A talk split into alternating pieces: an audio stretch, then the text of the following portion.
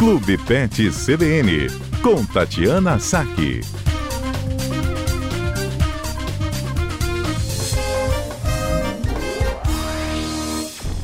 Olha só, vai ter a ceia de Natal, muita gente tem animalzinho doméstico, tem um cachorrinho, tem um gatinho, recebe as visitas em casa, muita fartura de comida e é bom ficar atento, porque sempre tem um convidado, dá uma coisinha pro cachorro, dá um ossinho, não sei o quê. Isso pode dar ruim, pode não ser muito bom. Dá ruim, a gente ainda usa essa, essa gíria?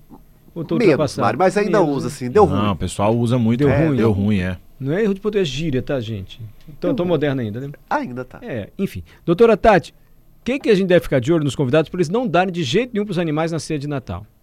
Boa tarde, Mário. Boa tarde, ouvintes da CBN. Pode dar muitos ruins. Tatiana Sá, que é médica é... veterinária, está sempre com a gente aqui.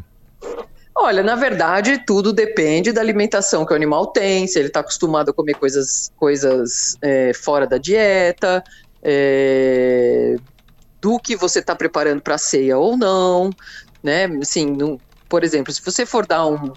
Ah, quero dar um pedacinho de peru pro meu, pro meu cachorro, pro meu gato, ok. Né, não tem problema, uma carne relativamente seca, com pouca gordura. A gente tem que tomar cuidado principalmente com o excesso de tempero e com o excesso de gordura. Acho que são as duas coisas que, que podem fazer os animais assim passar mal com uma com maior facilidade, né? O excesso de sal, o excesso de tempero, o excesso de gordura.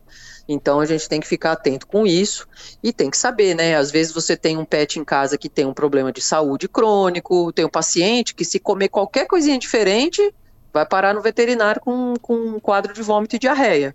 Né? Então a gente tem que orientar muito bem as pessoas que, que vão na nossa casa para com relação a, a, aos nossos pets. Mas às vezes a pessoa fala, gente, mas só um fiapinho de carne aqui, de, de Chester. Só um pedacinho, só um né? Pedacinho, tipo assim, sobrou aqui um é, Só um restinho de arroz sobrou que eu tô dando para ele, enfim.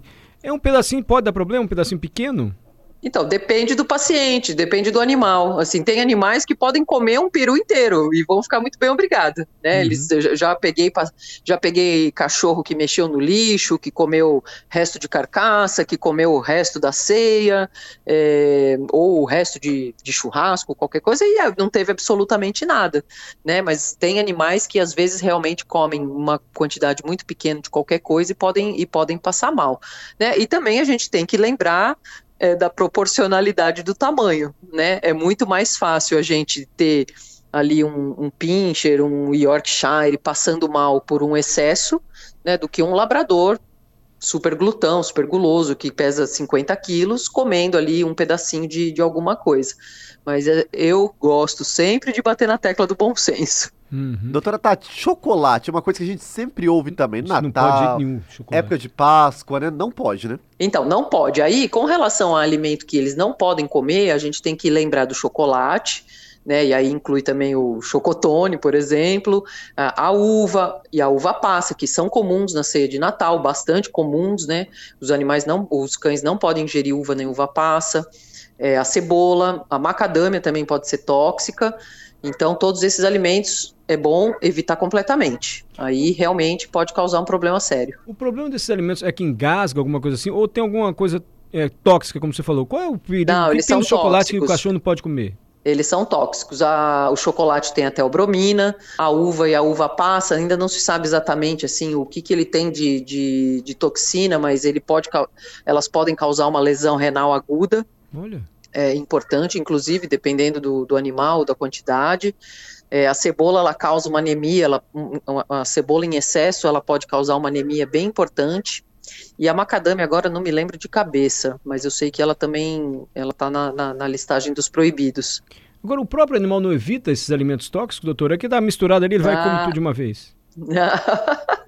vai tudo no vai tudo no, no bolo e especialmente né aí a gente tem que lembrar da questão do lixo né porque às vezes você acondiciona lá tudo bonitinho é, tudo na sacola de lixo mas ali dentro do lixo tem cheiro de peru tem resto de carne e está misturado com outras coisas e se o animal tiver acesso aí ele acaba ingerindo outras coisas também por tabela né então tem que tomar esse cuidado com o acondicionamento do lixo do pós-ceia e bebida também, né, doutora? Não digo bebida alcoólica, não, mas tem muito cuidado com o que o animal vai, vai consumir ali, né?